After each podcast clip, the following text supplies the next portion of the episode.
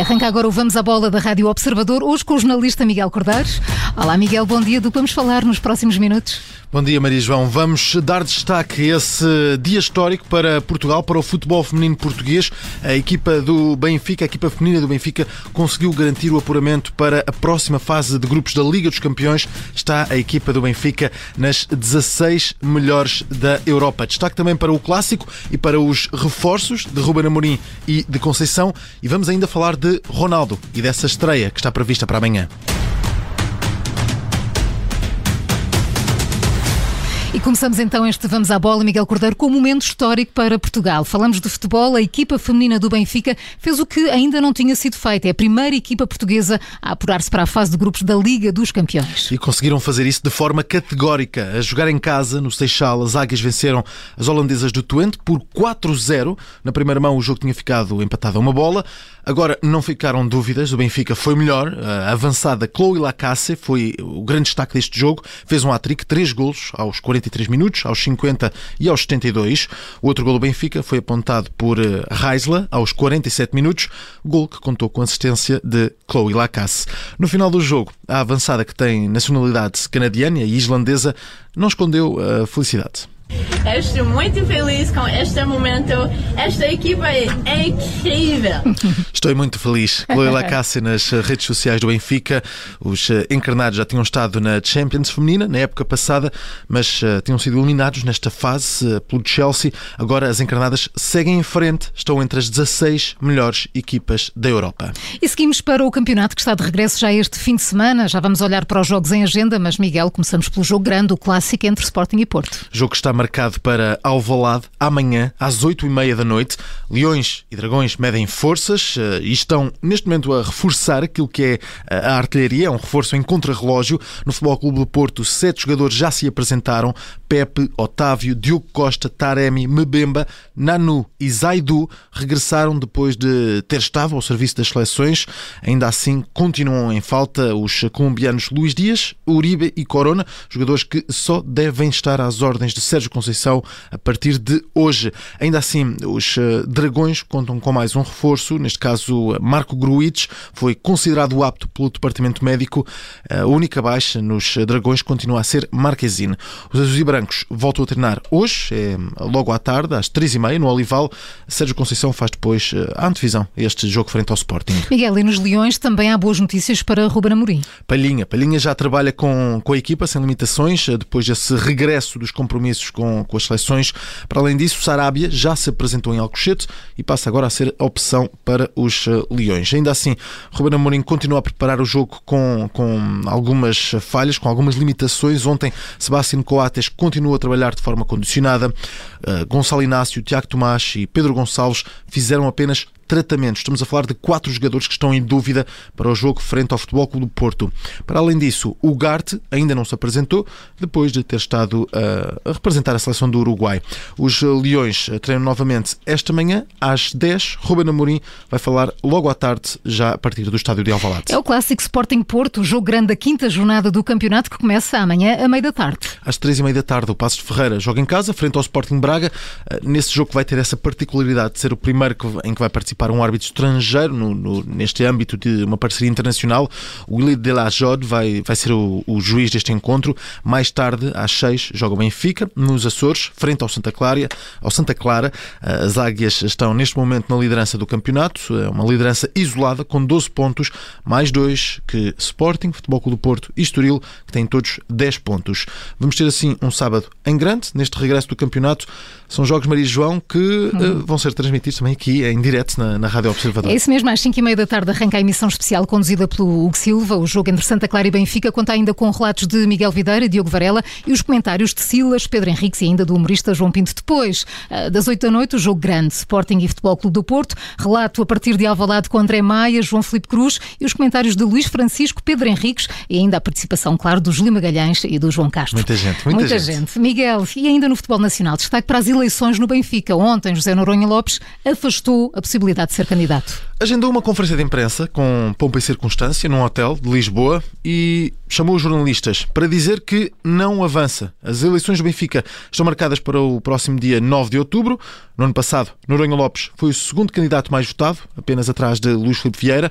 O empresário é atualmente a principal cara da oposição à liderança de Rui Costa, mas não vai participar nas eleições. Noronha fala num processo muito pouco transparente. O ato eleitoral teria todas as condições para ser transparente se antes da convocatória tivesse sido aprovado um regulamento eleitoral, onde desde logo ficasse claro em que condições se faria o voto físico, como seriam feitos os debates na BTV, ou como se faria o acesso aos cadernos eleitorais de forma igualitária para todas as listas. E, portanto, o problema não é das eleições serem cedo demais. O problema é das eleições serem feitas à pressa e sem que se conheçam as regras com as quais vão decorrer. São os motivos que impedem a candidatura de João Noronha Lopes. Para já, a um mês das eleições do Benfica, ainda não há candidatos. Ora, a Rádio Observador procurou reações a esta tomada de, de posição de Noronha Lopes. Gaspar Ramos, antigo vice-presidente do Benfica, confessa que não estava à espera uh, que Noronha Lopes não avançasse para esta corrida. Hoje sou surpreendido, em certa medida, por esta decisão eh, que pronto, não estava, eu nesta altura estava a admitir que ele avançasse. Noronha Lopes era certamente o, o, o opositor com, com mais condições para, para poder exatamente até ganhar as eleições. Obteve 35% dos votos no último ato eleitoral. Exatamente. Tinha a partir daí essa percentagem e, e, independentemente do nome do Rui Costa, eh, poder, eh, digamos que, influenciar muita gente. Eu tenho constatado que muita gente eh, admite, admite votar em Rui Costa ou apoiar Rui Costa para a presidência só pelo nome, pela imagem que ele tem. Gaspar Ramos, entrevistado pelo jornalista Miguel Videira aqui na Rádio Observador. Gaspar Ramos, que apoiou a última candidatura de João Noronha Lopes, eh, volta a afirmar que Rui Costa não tem perfil para ser presidente do Benfica. De recordar que o antigo número 10 da Luz foi escolhido para substituir Luís Filipe Vieira até às eh, próximas eleições, que estão agendadas para o dia 9 de outubro e que não tem, até ao momento, nenhum candidato. Noronha Lopes é o primeiro a afastar-se dessa corrida. E Miguel, regressamos à agenda desportiva deste fim de semana, até porque está iminente a estreia de Cristiano Ronaldo com a camisola 7 do Manchester United. Amanhã, amanhã o Manchester joga em casa às 3 da tarde, frente ao Newcastle, e Cristiano Ronaldo já treina com os Red Devils. Por isso mesmo temos uh, tudo preparado para essa estreia. Já ontem, em declarações ao canal do Clube de Manchester, o, o jogador português garantiu que uh, está na Premier League para ganhar.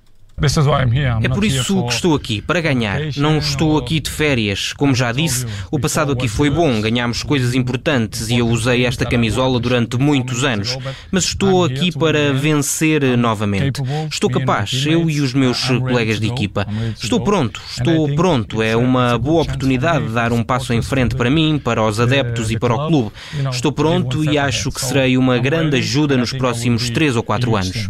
I know you Começa, começa uma nova história de Cristiano Ronaldo, novamente em Manchester, a casa que, que o tornou CR7 e também onde conquistou a primeira bola de ouro. É o regresso, 12 anos depois dessa saída. E do futebol seguimos para o atletismo e com mais uma conquista portuguesa. Ontem, ao final da tarde, Pedro Paulo Pichardo venceu a grande final do triplo salto em Zurique. O atleta português conquistou o primeiro lugar na Liga Diamante ao saltar 17 metros e 24. Pichardo já tinha conquistado a medalha de ouro no triplo salto nos Jogos Olímpicos de Tóquio. Uh, Tiago Pereira, outro português em prova em Zurique, não passou dos 16 metros e 61 e terminou no quinto lugar. Na grande final do triplo salto feminino, Patrícia Mamona terminou no quarto lugar. Já na final do lançamento do disco da Liga Diamante, Liliana K terminou na quinta posição. E Miguel Cordeiro, porque é sexta-feira, antes de fecharmos este Vamos à Bola, vamos à agenda para este fim de semana. E já falámos aqui de alguns destaques, arranque da quinta jornada com o Santa Clara Benfica e com o clássico entre Sporting e Futebol Clube do Porto. Dois jogos para acompanhar com transmissão em direto aqui na Rádio Observador. Destaque também para essa Premier League e para a possível estreia de Cristiano Ronaldo. Manchester United Newcastle amanhã às três da tarde. Em Espanha foi adiado o jogo grande. Sevilha e Barcelona jogavam amanhã, mas por causa dos compromissos de seleções e da, também da Liga dos Campeões na próxima semana, este jogo passa para outra data. Em França, amanhã o PSG joga em casa, jogo que pode marcar a estreia de Messi a titular no clube que agora é também de Nuno Mendes. O defesa português já treina em Paris. Em Itália, amanhã é dia de jogo grande. Às 5 da tarde, o Nápoles recebe a Juventus. No domingo, o Milan recebe a Lazio. E a Roma, de José Mourinho, joga frente ao Sassuolo. São destaques para este fim de semana desportivo com grandes, muitos jogos no futebol. Jogos. E assim chegamos ao fim do Vamos à Bola esta sexta-feira com o jornalista Miguel Cordeiro. Para a semana a mais, Miguel, bom fim de semana. Bom fim de semana.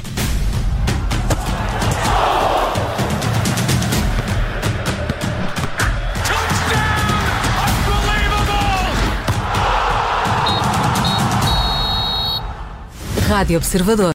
Obrigada por ter ouvido este podcast. Se gostou, pode subscrevê-lo, pode partilhá-lo e também pode ouvir a Rádio Observador online em 98.7 em Lisboa e em 98.4 no Porto.